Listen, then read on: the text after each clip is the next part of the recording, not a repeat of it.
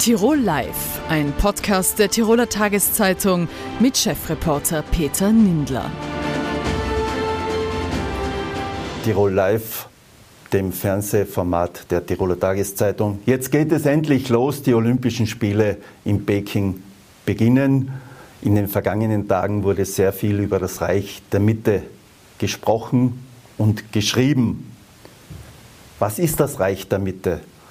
Unser heutiger Studiogast Wu Xung-O wird uns ein paar Einblicke über sein Heimatland geben. Herzlich willkommen bei uns, Herr Wu. Dankeschön, danke für die Einladung. Freude ist meinerseits. Herr Wu, Sie leben jetzt seit 30 Jahren in Tirol. Was hat Sie eigentlich nach Tirol verschlagen?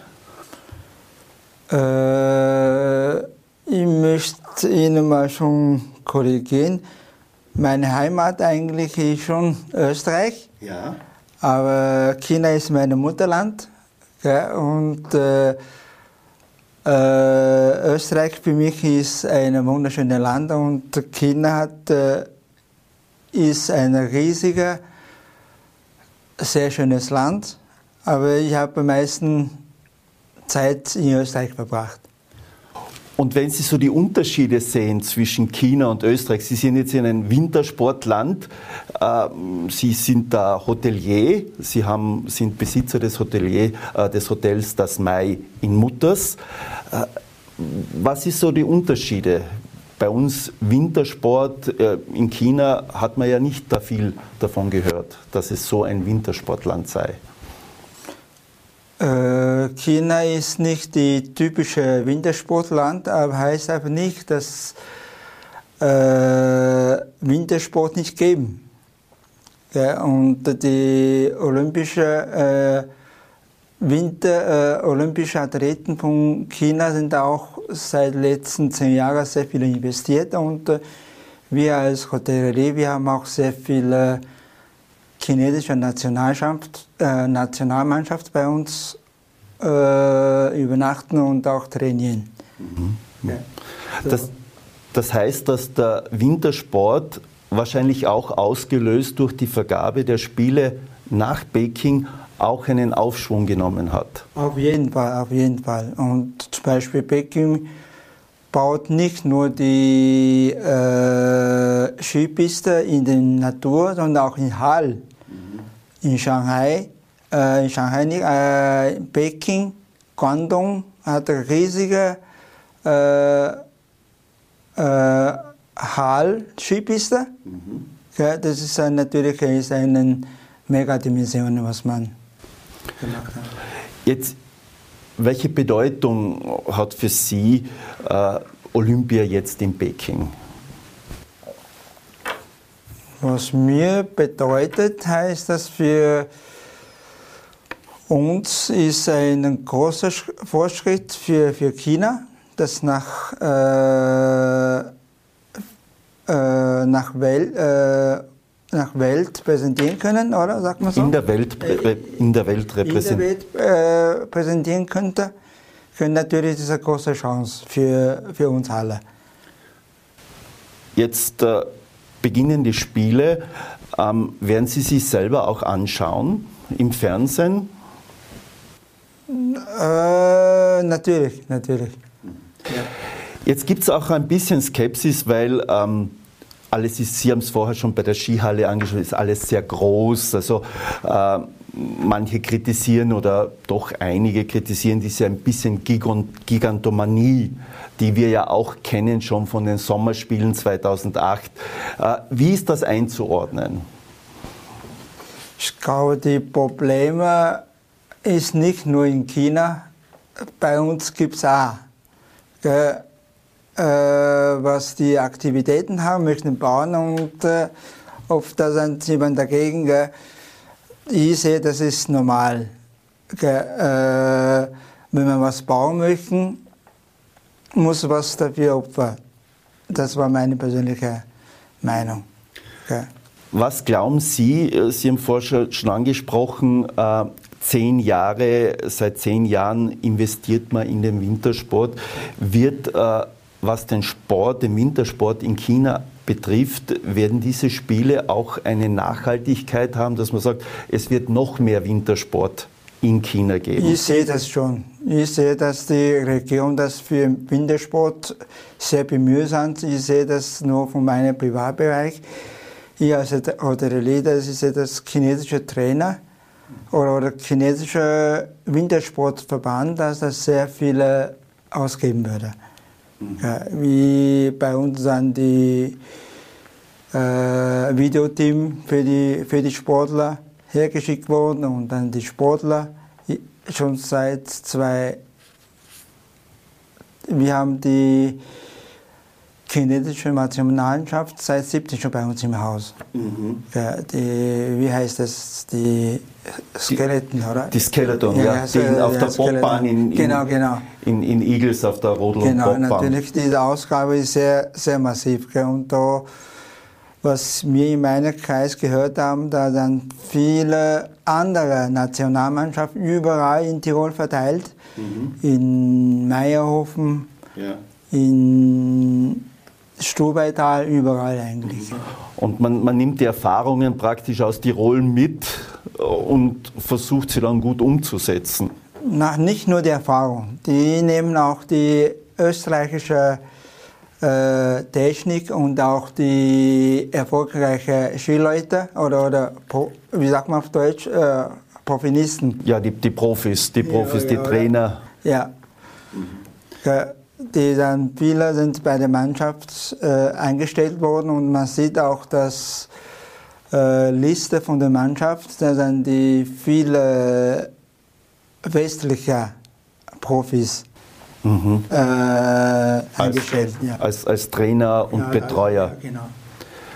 Jetzt ist es ja so, ähm, dass manche Angst haben oder sagen, okay, diese Spiele, diese Spiele stehen unter Zeichen von Corona. Ist das der große Wermutstropfen auch für Sie, dass, dass, es kaum dass es keine Zuschauer geben wird und dass es eigentlich alles äh, nur in einem inneren Kreis stattfindet? Was ich bei meinen Nachrichten gelesen habe, ist so geheißen, schon die Zuschauer organisiert. Natürlich ist nicht meistens so wie Freien, mhm. äh, ist aber auch nicht so gar ohne Zuschauer, so wie bei uns. Mhm. Ja, äh, da können wir mal zuschauen. So, ich, bin, ich bin nicht dabei, gell, so viele mir jetzt keine sagen. Aber das heißt, das ist ein, doch ein Wermutstropfen, ich meine, für den gesamten Sport, jetzt nicht nur für die Olympischen Spiele, doch auch für den gesamten Sport. Ich glaube schon, ich glaub schon. Jetzt war es ja vor, vor Corona Wann ist der Tourismus, vor allem was die chinesischen Gäste auch in Mitteleuropa oder auch in Tirol betrifft, im Steigen gewesen? Das ist durch Corona ja völlig äh, erlahmt. Äh, glauben Sie, dass äh, nach ähm, Bewältigung der Pandemie, dass da der Tourismus aus China nach Europa wieder steigen wird? Oder glauben Sie, dass da eine Lücke bleibt? Eine Rückkehr wird sicher bleiben, aber die Frage ist, dass, wie lange. Irgendwann mal muss die Wirtschaft in den äh, Fließen kommen. Äh, aber ich glaube, wenn das alle Voraussetzungen bestellt, äh, besteht, die sollte eine Normalität herkommen werden. Das heißt, es werden auch dann wieder, dann wird, werden die Gäste wieder, wieder kommen. Natürlich, natürlich. Jetzt ist es ja so, was, Sie können es vielleicht am besten sagen, was fasziniert Gäste aus China, nehmen wir an einmal, in Tirol? Was, warum kommen sie her? Äh, ich bin als eingebürgerter Österreicher und gleichzeitig ist auch Chinesen da, kann ich schon was schon äußern. Äh, Österreich für uns äh, ursprünglich bekannt sind die Sisi. Ja, Sisi-Filme. Und ja. auch die Mozartkugel, die, die Schokolade. Mhm. natürlich die, die Mozart auch. So die Musik. Mus musikalische und äh, winterromantische Welt okay. ist für, für, für, für chinesische Welt dann die sehr bekannt. Mhm. Ja. Ich glaube, das ist nicht nur für Chinesen bekannt, sondern weltweit. Weltweit, ja. weltweit. Ja. Man könnte sagen, für Amerika ist Sound of Music ja. der Film, genau. aber ich glaube, ist auch. auch, auch, auch. Das heißt, und über das hinaus Berge, Schnee, ist das, ist das auch. Nicht nur, nicht nur. Die Berge und Schnee ist eigentlich ist einer der, der, der bedeutendsten Wahrzeichen für Österreich, weil wir leben in einem Alpenland. Alpenland ist einer der, der schönsten Gebirge auf der Welt. Mhm. Oder reichesten. Ja, für uns natürlich als, als Tiroler ist es natürlich der schönste Platz der genau, Welt. Ja. Genau. Ähm, vielleicht was, weil wir Sie hier im Studio haben, äh, wie würden Sie die chinesische Mentalität der Menschen beschreiben? Weil äh, wenn unsere Sportler jetzt nach China kommen, sprechen sie doch von einer großen Freundlichkeit, aber auch von einer gewissen Distanziertheit. Wie würden Sie die Mentalität beschreiben? Gastfreundlichkeit auf jeden Fall. Ja. Ich sage, äh, äh, ich bin als Zwischenperson, ich kann sagen, dass die Mentalität Sie wollen fragen zwischen westlicher und äh, genau. äh, östlicher Mentalität. Ich sehe das nicht ein, dass es einen Unterschied gibt. Ja, äh, wenn Sie äh, Gastfreundschaft nach Unterland und nach Oberland, da eigentlich ist, ist gleich. Mhm. Wir leben doch in einer Erde. Mhm. da vielleicht die Feinigkeit, aber die Gasfreundlichkeit und Kurzigkeit sind überall die gleiche. Mhm. Ich, ich sehe da fast, fast keinen Unterschied. Also der Mensch ist, wie der Mensch ist. Es hat das jeder seine genau, Eigenart. Genau, genau, ja. Ob das Europäer oder Amerikaner oder, oder wie auch immer. Ich sage, wenn du als äh, Gast empfangen wurden, da sind die schon angemessen, oder? Nehme ich an. Äh, Vielleicht zum Abschluss äh, noch eine Frage. Ähm, es wird ja auch sehr viel darüber geredet, dass, dass China jetzt eine Großmacht ist und alles ist sehr groß und auch äh, so ein bisschen der Griff ähm, in, in, in allen Bereichen. Ist da die Skepsis berechtigt? Äh, wenn Sie mir persönliche Frage, sehe das ist nicht eine Bedrohung. Mhm. Einer muss mächtiger werden. Wieso äh, fühlen wir nicht von den Amerikanern bedroht werden? Mhm. Weil das die äh, von unserer westlichen Kultur, dass die östliche äh, Kultur nicht kennen. Und was man nicht weiß, macht man heiß, oder? Genau. ja. Ich sage, da finde ich nicht so. Äh, die von, den, von der gigantischen Seite kann man nicht abstreiten, mhm. aber natürlich groß heißt, dass es unbedingt äh, bedrohlich sein. Mhm. Oder? Genau. Ja. Also das heißt, Sie, Sie sagen, wenn muss man es schon genau hinschauen. Ja, genau.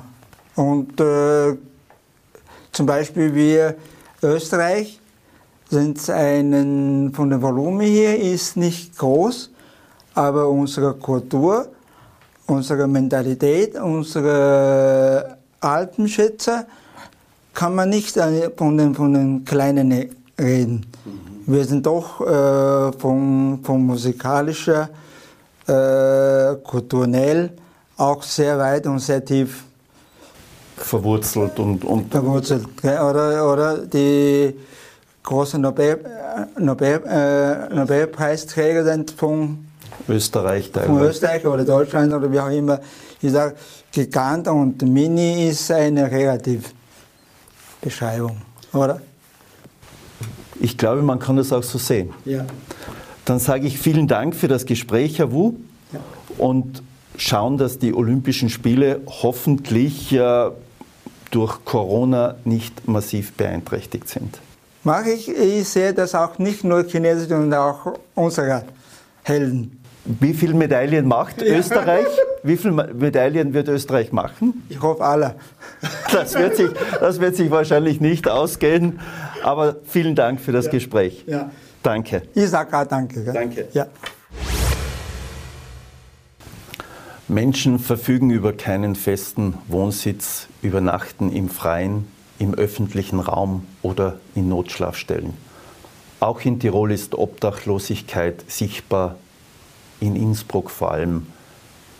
Über ihre Schicksale, über die Hintergründe weiß am besten Michael Hennermann vom Verein für Obdachlose Bescheid. Ihn begrüße ich heute bei uns im Studio. Schönen guten Tag, Herr Hennermann. Guten Tag, danke für die Einladung. Bitte gerne. Herr Hennermann, was bedeutet es, in Tirol im Winter obdachlos zu sein? Naja, das Erste, was einem einfällt, ist natürlich die Kälte im Winter mitten in den Alpen.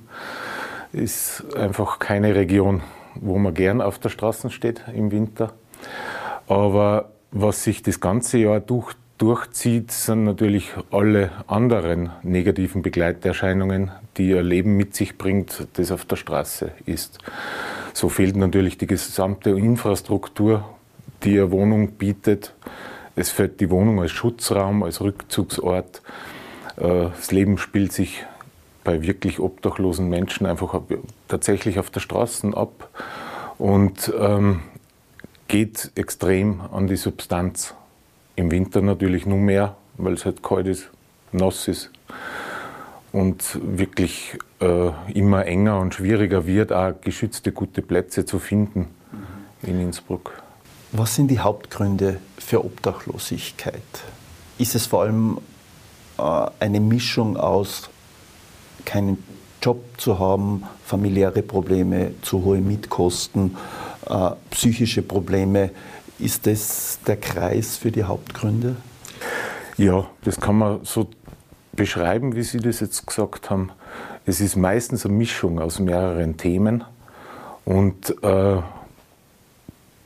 dann letztlich der Schritt in die Obdachlosigkeit ist dann ganz oft, dass man halt mit irgendeiner Situation nicht mehr umgehen kann oder eine falsche Entscheidung auch trifft. Also so viel liegt jetzt im Individuellen begründet. Und nachher gibt es natürlich ein ganz großes strukturelles Umfeld, das das nun mal begünstigt oder halt erschwert, dass man aus dieser Situation herauskommt. Also es ist meistens ein ganzes Konglomerat. Es gibt ja sehr viele Menschen, die haben diese Probleme, die können aber dann umgehen, die haben ein familiäres Umfeld nur, die haben äh, Bekannte, Verwandte, die sie auch stützen, also auch äh, psychosozial unterstützen oder auch finanziell aushelfen. Und jene, die das nicht haben, äh, für die wird es dann schwierig und da kann es dann in solchen persönlichen Krisen äh, dazu führen, dass sie wirklich letztlich auf der Straße stehen da kommt ihr dann ins Spiel, äh, wo ihr dann, oder seid ihr da die letzte Anlaufstation oder seid ihr überhaupt eine Anlaufstation? Kommen die Leute zu euch oder geht ihr zu den Leuten hin? Alles zusammen.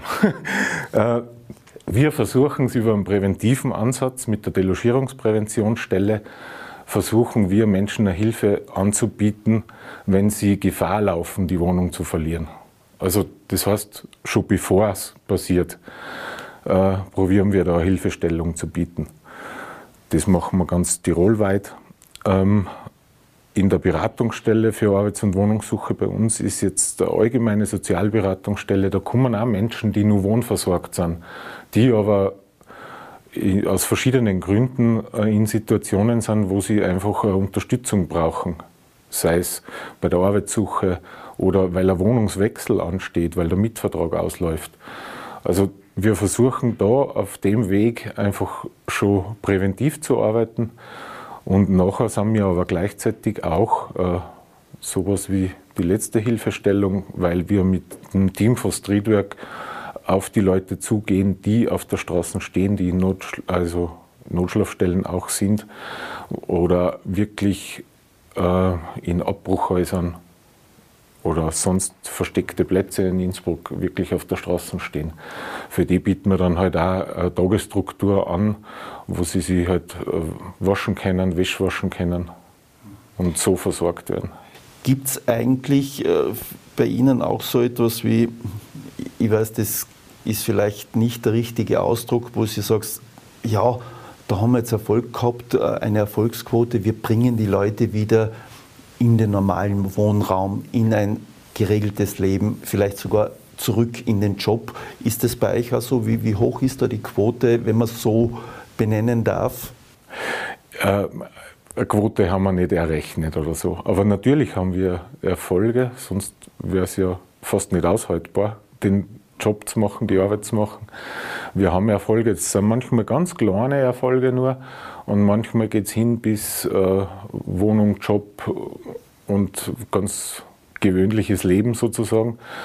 Äh, da ist die ganze Bandbreite eigentlich gegeben und gleichzeitig gibt es Menschen, also ich habe vor über 20 Jahren im Streetwork angefangen beim Verein für Obdachlose und es gibt welche, die waren damals schon auf der Straße und sind es heute noch. Die sind ganz schwer zugänglich. Da stehen dann halt psychische Probleme und Erkrankungen ganz stark im Vordergrund.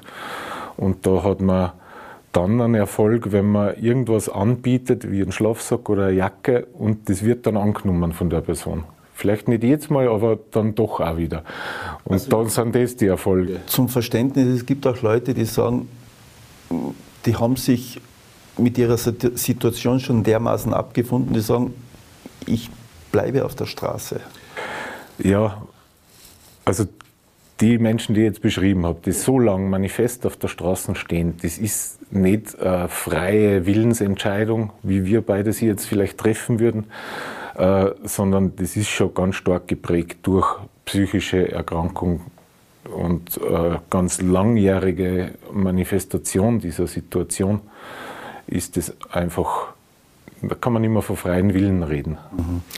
Jetzt ist Innsbruck bekanntermaßen ja eines der teuersten Pflaster in Österreich. Ähm, haben die Probleme zugenommen? Hat Obdachlosigkeit zugenommen, vor allem in, in, Bereichen, wo Leute sagen, ich kann mir die Wohnung nicht mehr leisten, es geht sich alles nicht mehr aus und dann kommt es zu dem Punkt, wo sie sagen, plötzlich passiert es und ich stehe auf der Straße. Hat das zugenommen?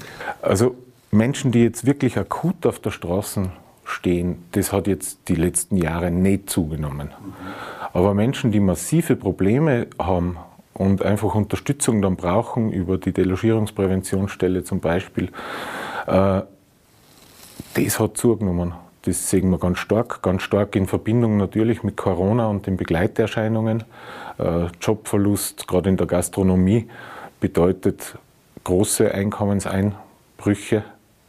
Und da kommen Menschen jetzt zu uns, die einfach sie nie vorstellen hätten können, dass einmal eine Sozialberatungsstelle in Anspruch nehmen müssen. Und äh, ja, die kommen jetzt zu uns vermehrt und da sieht man schon, dass das zugenommen hat. Und wo man halt, weil Sie es angesprochen haben, den Wohnungsmarkt und die Preisentwicklung ganz stark sieht, ja nicht nur die statistischen Zahlen, die uns das äh, eh wiedergeben und ganz klar erklären. Äh, wir suchen mit Menschen Wohnungen und finden kaum mehr welche, die sie sich auch leisten können. Die Wohnungen, die nur halbwegs günstig sind, da gibt es eine ganze Menge an Menschen, die sich dafür interessieren. Und äh, da sind jetzt Leute gleich einmal Zweiter oder 17. in der Reihung die Wohnung zu kriegen, die halt dann vielleicht äh, kein Einkommen haben oder halt Arbeitslosengeld beziehen oder so. All diese Umstände äh, machen es dann nur schwerer, was zu finden. Wenn Sie beziffern, wie viele äh, Klienten äh, betreuen Sie so im Monat? Also im Monat kann ich jetzt nicht sagen. Über das Jahr gesehen haben wir in der Beratungsstelle 1500 Menschen, die das aufsuchen, die alle mehr oder weniger auch mit dem Wohnen jetzt ein äh, Thema haben. In der Delogierungspräventionsstelle waren letztes Jahr 750 Haushalte, die sich da an uns gewandt haben. Äh, Streetwork hat mit 350, 400 Menschen zu tun, die äh, wirklich auf der Straße stehen, über das Jahr verteilt, die vielleicht einmal wo äh, verdeckt unterkommen äh, bei Kollegen oder so, aber eigentlich wohnungslos sind und nicht wirklich über einen eigenen Wohnraum verfügen und deren, deren äh, Lebensmittelpunkt dann halt doch auch die Straßen ist und der öffentliche Raum. Das heißt, ihr seid auch, ich meine, es gibt ja immer wieder diesen Armutsbericht und die Armutsstatistik, aber ihr seid wahrscheinlich die, die am, am engsten mit dem konfrontiert sind. Also ich glaube, bei, bei euch ist Armut sichtbar. Wer, ist, wer ist, sind die Hauptbetroffenen, die dann zu euch kommen? Äh, hauptbetroffen sind einfach die Gruppen, die eh immer genannt werden. Das sind Mindestpensionistinnen, Pensionisten, es sind Alleinerzieherinnen, es sind große also, äh, Haushalte, mit, Familien mit vielen Kindern.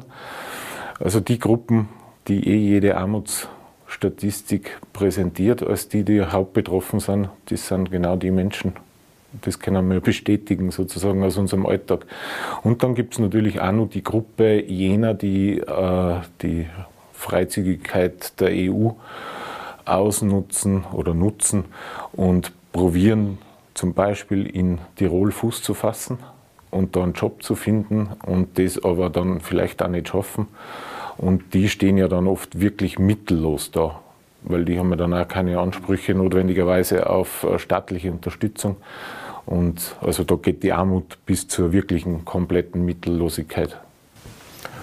Zum Abschluss des Gesprächs, was wäre Ihr größter Wunsch für die Sozialpolitik in Land und Bund? Ja, der größte Wunsch von mir, weil das unser größtes Thema ist, das ist das Thema Wohnen. Und da denke immer, kann man immer länger zuschauen, wie die Mieten einfach davon galoppieren, ohne dass da staatlich eingriffen wird. Mit einem Mietpreisdeckel oder? Das ist ein Zugang, das zu regeln, meiner Meinung nach äh, relativ sinnvoller, wenn er wahrscheinlich schwer umzusetzen ist, aber ich glaube, das wird wirklich was bewirken. Es gibt äh, Unterstützungen von Bundesseite, von Landesseite für Menschen und die sind auch dringend nötig in der akuten Notlage. Aber eigentlich sollte das System auch funktionieren ohne Zuschüsse. Also eigentlich sollten die Leute selbstständig mit dem auskommen, was sie, was sie an Einkommen haben. Das wäre unser größter Wunsch. Also die, die Antwort äh, auf das Thema Wohnungslosigkeit sind Wohnungen und Wohnraum, der verfügbar ist. Und wie Sie es jetzt gesagt haben, mit dem Einkommen auskommen können. Vielen Dank, Herr Hennermann, für dieses Gespräch. Dankeschön. Rund 42.000 Menschen erkranken jährlich an Krebs, rund 4000 davon in Tirol. Der Appell der Medizin und der Gesundheitspolitik ist immer ein eindringlicher und der heißt Vorsorgeuntersuchung. Heute ist Weltkrebstag. Dazu begrüße ich im Studio Dominik Wolf. Er ist Leiter und Klinikchef für Hämatologie und Onkologie in Innsbruck. Herzlich willkommen, Herr Wolf. Vielen Dank für die Einladung. Grüß Gott. Herr Professor Wolf, können wir vielleicht anfangs einordnen, äh, wie viele Menschen derzeit in Tirol äh, mit der Diagnose Krebs leben? Also zunächst mal vielen Dank für die Einladung, für die freundliche. Ähm, es leben in Tirol in etwa 40.000 Menschen mit der Diagnose Krebs. Das heißt, es sind Menschen, die ähm, nachdem sie die Diagnose bekommen haben, ähm, zum Beispiel unter Therapie stehen oder auch schon Therapien hinter sich gebracht haben im Vorjahr und jetzt in Remission sind. Also dort zählt man quasi all jene Patienten zusammen, die schon mal die Diagnose bekommen haben und die mit dieser Krankheit leben. Das heißt nicht, dass sie die Krankheit aktiv noch haben müssen. Das kann sein, muss aber nicht sein. Wir gehen heute davon aus, dass jedes Jahr in Tirol circa 4000 neue Patientinnen dazukommen. Das heißt, ähm, und das ist ja das, was Sie eingangs auch gesagt haben, dass hier natürlich der Appell ähm, besonders ähm, immer wieder verstärkt werden muss, dass die Vorsorge einfach ein essentielles Instrument ist, um Krebserkrankungen frühzeitig erkennen zu können. Wie muss man es einordnen? Äh, wie ist die Vorsorgemoral der Tirolerinnen und Tiroler Und was hemmt die Menschen davor, sich untersuchen zu lassen? Ist es da die Angst, was ich nicht weiß, macht mich nicht heiß? Oder wie muss man das, äh, wie erklärt man sich das? Ich glaube, das ist eine Mischung aus vielen ähm, Faktoren und das ist individuell sehr unterschiedlich. Ähm, es gibt insgesamt, weil Sie gefragt haben, wie ist die Vorsorgemoral? Die Vorsorgemoral ist so wie, das ist kein Tiroler Problem, wie in vielen ähm, ähm, mitteleuropäischen Ländern ähm, ist es leider so, dass nicht genügend Menschen regelmäßig den Empfehlungen folgen. Es gibt ja verschiedene etablierte Vorsorgeprogramme. Ich nenne mal zum Beispiel die die Mammographie bei den Frauen zur Früherkennung von Brustkrebs, ähm, der Zervixabstrich, das ist was, was relativ gut funktioniert. Aber bei der Koloskopie zum Beispiel, der Enddarmspiegelung, da ist es schon ähm, so, dass nur ein relativ geringer Anteil an Menschen wirklich regelhaft den Empfehlungen folgt. Und ich glaube, dass hier eine Mischung ist. Auf der einen Seite, was ich nicht weiß, macht mich nicht heiß. Ich fühle mich doch gut, ich brauche das nicht. Ähm, ich ähm, habe vielleicht auch Angst, dass was rauskommt bei dieser Untersuchung. Ich fürchte mich davor, dass da vielleicht was entdeckt wird, was mich im Moment gar nicht tangiert. So bin ich unbeschwert. Und auch natürlich eine gewisse, ähm, ich sag mal, die, die, Augen verschließen vor der Notwendigkeit, dass das halt etabliert ist, dass es nämlich gezeigt worden ist, dass man mit diesen Untersuchungen Patientinnen und Patienten frühzeitig raus fischen kann, sage ich mal, um in einer Phase der Erkrankung zu stehen, wo entweder gerade ein Polyp im Darm, ein kleines ähm, Gewächs sozusagen im Entstehung, im, im ähm, Prozess ist, sich zu verändern hin zur wirklich bösartigen Krebserkrankung, wo man ihn einfach nur rauszwicken muss, oder vielleicht eine Frühform einer Krebserkrankung, wo die Heilungschancen sehr hoch sind. Schlecht ist immer, dass eben viele Patienten dann erst mit Symptomen kommen. Und das bedeutet dann häufig, dass wirklich ähm, ähm, es auch zu einem metastasierten Stadium, also mit Absiedelungen gekommen ist und eben die Heilungschancen sehr viel geringer sind. Heißt das, äh, wenn es jetzt einfach landläufig übersetzt, also in der Aufklärung ist es noch viel, viel wichtiger, was vielleicht in den Köpfen der Menschen drinnen steckt. Krebs ist es jetzt ein Todesurteil, zu sagen die Medizin, nein, es ist eigentlich kein Todesurteil mehr. In den, sage ich mal, ich weiß nicht, ob ich übertreibe, in, doch in der Mehrzahl der Fälle. Also ich, das ist ganz wichtig, das zu betonen, dass, dass es ähm, in vielen Fällen natürlich kein Todesurteil ist. Und selbst wenn die Erkrankung fortgeschritten ist, hat es enorme Entwicklungen gegeben in den letzten, ich sage mal, ein bis zwei Jahrzehnten, in der, auch in der Systemtherapie, also nicht nur Chemotherapie, sondern auch Immuntherapie, gezielte Therapeutika. Es hat sich enorm viel getan. Natürlich bleibt es für vor allem für gewisse Krebskrankheiten, ich nenne mal das, den Bauchspeicheldrüsenkrebs, ist die Prognose, also letztendlich die Überlebenswahrscheinlichkeit, wenn man Metastasen hat, also ein fortgeschrittenes Stadium, immer noch sehr gering. Und hier, hier warten wir sehnsüchtig nach den großen Durchbrüchen.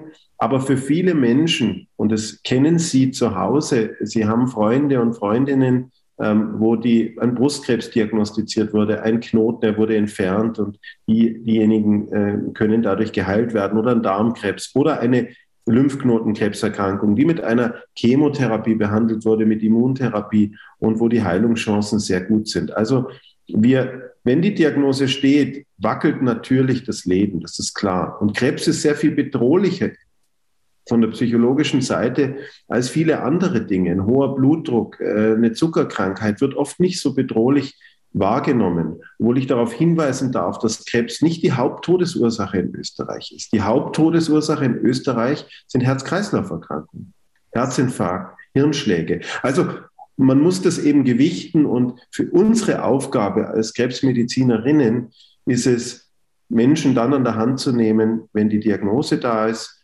ähm, und, und sie durchzuführen und im optimalen Fall natürlich äh, von der Erkrankung zu heilen.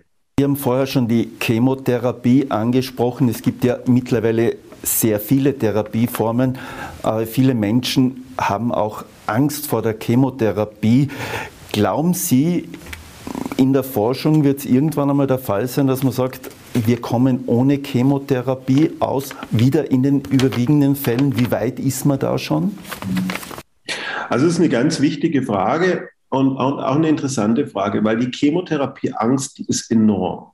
Und ganz interessant, ich habe das so, so oft erlebt, dass Patientinnen oft wie so über eine ganz große Hürde steigen müssen, um sich selber den Ruck zu geben, ja, ich mache das und dann nach dem ersten oder zweiten Zyklus sagen, Mensch, das ist ja gar nicht so schlimm. Die Nebenwirkungen sind ja gar nicht so. Ich habe mir vorgestellt, ich hänge nur über der Kloschüssel, muss dauerhaft erbrechen, ich habe dauerhaft Übelkeit und realisieren eigentlich, dass heute die Begleitmedikation zur klassischen Chemotherapie so gut geworden sind, dass wir eigentlich viele Patientinnen dort gut durchführen können. Natürlich gibt es Einzelne, die schwere Nebenwirkungen haben. Das können auch manchmal sogar lebensbedrohliche Nebenwirkungen haben, aber gegenüber dem großen Nutzen ist das natürlich klar in der Minderheit. Es tut sich aber sehr, sehr viel und es gibt Erkrankungen, wo wir uns von der Chemotherapie ähm, zunehmend verabschieden, wo früher Chemotherapie Standard war. Bei vielen Erkrankungen ist die Chemotherapie aber immer noch quasi eine Säule der Therapie. Ja? Ähm, und ist, wird ergänzt durch neue Therapieformen. Also zum Beispiel nenne ich mal gezielte Therapien, wo man ganz gezielt in Mechanismen eingreift, die die Krebszellen antreiben und am Leben halten und ihr Wachstum antreiben, mit Tablettentherapien häufig oder Eiweißtherapien, Antikörpertherapien, wo wir Zieleiweiße auf den Tumorzellen angreifen und nicht zuletzt natürlich auch die Entwicklung der Immuntherapie, die äh, gewaltig ist, dass wir eben gar nicht mehr nur den Krebs direkt angreifen, die Krebszelle, sondern das Umfeld der Krebszelle. Wir nennen das das Microenvironment, so wie jeder Mensch in seinem sozialen Umfeld lebt, so haben die Krebszellen sich auch dort ihr Milieu geschaffen in den Tumoren, wo sehr viele Nicht-Krebszellen drin sind. Und die kann man angreifen und kann man aktivieren gegen die Erkrankung. Und das ist eine, eine fantastische Entwicklung.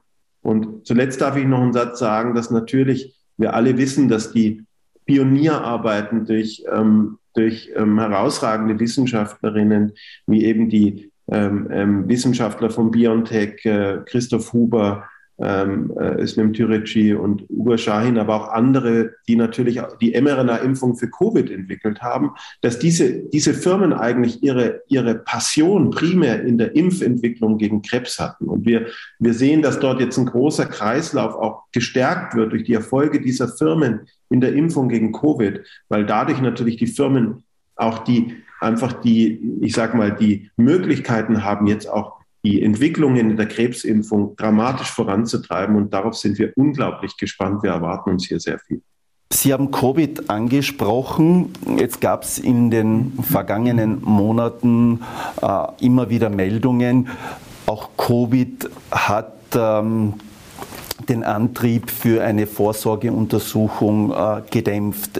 Stimmt das in der Realität oder, ähm, oder was kann man dagegen machen, zu Leuten sagen, Covid ist das eine, Krebs das andere? Ja, ich sage immer, jährlich sterben äh, global 10 Millionen Menschen an Krebs. Das ist ein ganz starkes Argument für äh, die Vorsorgeuntersuchungen, äh, weil wir müssen um diese Sterblichkeit zu vermindern, müssen wir mehr Patienten in frühen Stadien von Krebs erfassen und wir müssen die Vorsorge flächendeckend umsetzen. Übrigens, hier spielen auch die Hausärztinnen und die Internistinnen eine ganz zentrale Rolle. Wir wissen natürlich, dass das die primären Ansprechpartner für die Menschen sind, wenn sie eigentlich gesund sind. Und wir wissen, dass hier auch die, diese äh, Kolleginnen eine ganz wichtige Rolle spielen und ich glaube, sie müssen weiter unterstützt werden, dass wir eben insgesamt den Anteil an Menschen erhöhen, die Vorsorgeuntersuchungen wahrnehmen. Jetzt bezogen auf Covid, weil Sie das gefragt haben. Ähm, Covid hat natürlich, und da gibt es eindrückliche Daten, jetzt nicht nur aus Österreich. Wir wissen, dass es äh, zum Beispiel insgesamt über das Jahr 2020 die Darmspiegelungen immerhin um 15 Prozent abgenommen haben in den Wellen selber, also in den wirklichen Covid-Wellen nach oben, so wie wir uns gerade auch in der Omikron-Welle befinden. Äh, in den vorangegangenen Wellen kam es ähm, zu Einbrüchen, die zwischen 50 und international ist sogar publiziert bis zu 90 Prozent in den USA gegangen ist, für vor allem Mammographie und auch für für die, für die Vorsorgeuntersuchungen. Übers Jahr verteilt ist es dann natürlich gering, aber Sie müssen sich vorstellen, dass das natürlich dann schon einen, einen Einfluss haben kann auf die, auf die Anzahl an Patientinnen, die quasi früh rausgefischt werden können. Und ähm, wenn man da sein, sein Stadium sozusagen durch ein Herausschieben, wo man sagt, Mensch, dieses Jahr mache ich es nicht, jetzt ist die Covid-Welle, ich mache das nächstes Jahr. Nächstes Jahr hat man dann vielleicht einen anderen Grund, macht es zwei Jahre später und hat er eigentlich schon davor eine, einen, einen Polyp, ähm, der vielleicht gerade in der Veränderung war, hin zum, wie wir sagen, invasives Karzinom, also wirklich ähm, Darmkrebs, der dann eben vielleicht zwei Jahre später schon in die lokalen Lymphknoten oder vielleicht auch schon in die Leber gestreut hat. Damit hat sich für dieses Individuum die Prognose einfach signifikant verschlechtert. Und Prognose verschlechtern, das sieht es auch verstehen, bedeutet, dass sich das Risiko der Sterblichkeit ansteigt. Trotz Therapie, trotz dann optimaler Therapie. Und deswegen ist es so wichtig, nehmen Sie das wahr, geben Sie sich einen Ruck ähm, und machen Sie das gemeinsam mit Ihren betreuenden Ärzten, dass Sie einfach regelmäßig diese Untersuchungen, ähm, die etabliert sind, ähm, wahrnehmen. Wir wissen übrigens, darf ich dazu vielleicht noch kurz einen Satz sagen, und wir sind auch sehr interessiert, das für Tirol umzusetzen. Es gibt auch jetzt sehr, sehr gute ähm, wissenschaftliche Daten für die für Screening-Untersuchungen in Risikopopulationen für Lungenkrebs. Lungenkrebs ist der Krebs, der eines der die höchste Sterblichkeit insgesamt global, aber auch ähm, ähm, äh, in Österreich ähm, ähm, ausmacht. Bei den Männern ist es Nummer eins für die Sterblichkeit, bei den Frauen nach Brustkrebs Nummer zwei für Gesamtösterreich. Das zeigt Ihnen, wie wichtig Lungenkrebs ist. Lungenkrebs hat deutlich zugenommen, vor allem bei den Frauen. Ähm, und ich, ähm, wir wissen heute, dass man, wenn man bestimmte Risiko Populationen, also Menschen, die ein Risiko haben. Natürlich gehört das Rauchen da dazu, ähm, aber auch das Alter, andere Faktoren, dass man hier durch Computertomographien auch Patienten eben früher rausfischen kann. Und wir versuchen das gerade, die Unterstützung zu bekommen, dass wir das eben auch für Tirol umsetzen können, Lungenkrebs-Screening zusätzlich zu den etablierten ähm, Vorsorge- oder Screening-Programmen. Sie haben jetzt eh schon angesprochen, die Herausforderungen für die Zukunft. Äh, zum Abschluss des Gesprächs, äh, glaube ich, gibt es ja zwei Ebenen. Zum einen die Forschung, die Behandlung, die immer besser wird, auch im Krebszentrum West in, in Innsbruck, wo ja viele Disziplinen unter einem Dach, sich unter einem Dach versammelt haben. Auf der anderen Seite werden die Menschen immer älter.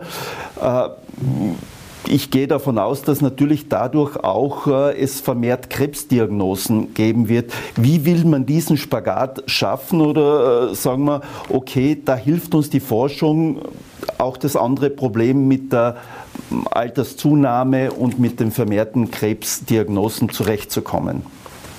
Also wir haben ein massives, äh, eine massive und exponentielles Wachstum des Wissens zur Biologie und auch letztendlich, das, wenn man die Biologie versteht, kann man Behandlungen entwickeln. Das ist klar, daraus leiten sich natürlich neue Behandlungsstrategien ab.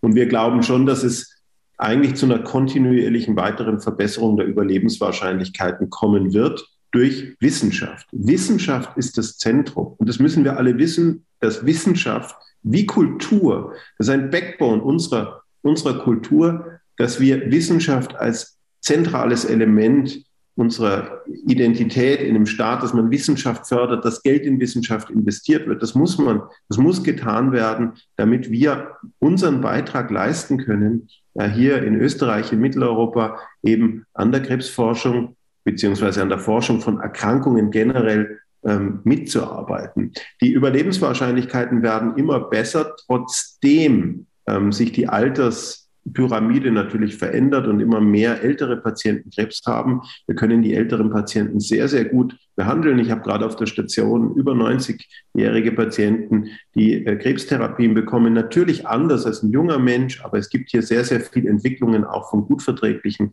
Krebstherapien für ältere, ähm, für ältere Patienten. Ähm, ich glaube aber auch, dass es äh, ganz wichtig ist, dass wir, und das haben wir, glaube ich, in Tirol sehr gut hinbekommen, dass wir nicht nur interdisziplinär, also zwischen verschiedenen Fachdisziplinen, oft braucht man ja eine Strahlentherapeutin dazu, einen, einen äh, Chirurgen, ähm, die Psychoonkologie, ähm, eben auch und, und psychosoziale Betreuung, Sozialarbeit und all diese Dinge, die Palliativmedizin, dass wir die interprofessionellen äh, Zusammenarbeit ähm, so gestärkt haben, dass sich Patienten trotz der Diagnose dann oft wieder den Boden unter den Füßen ähm, finden, nach dem Anfang, anfangs äh, natürlich dieser, dieser sehr einschneidenden Lebensphase, wenn man die Diagnose bekommt. Das ist für jeden Menschen gravierendst. Und äh, wir können den Menschen, glaube ich, sehr, sehr gut helfen. Aber wir brauchen natürlich Verbesserungen in der Therapie, in der Diagnostik, der Vorsorge. Hier wird kontinuierlich gearbeitet. Und äh, wie, wie, Sie gesagt haben, das ähm, wird ähm, weiter ein ganz essentielles Thema für die Gesellschaft bleiben. Krebs und Krebssterblichkeit, Krebstherapien, Wissenschaft in der Onkologie etc. Ja. Vielen Dank für das Gespräch, Herr Professor Wolf. Danke Ihnen, Herr. Wie immer ist Tirol Live nachzusehen auf dd.com und nachzuhören als Podcast. Schönen Tag. Danke Ihnen, Wiederschauen.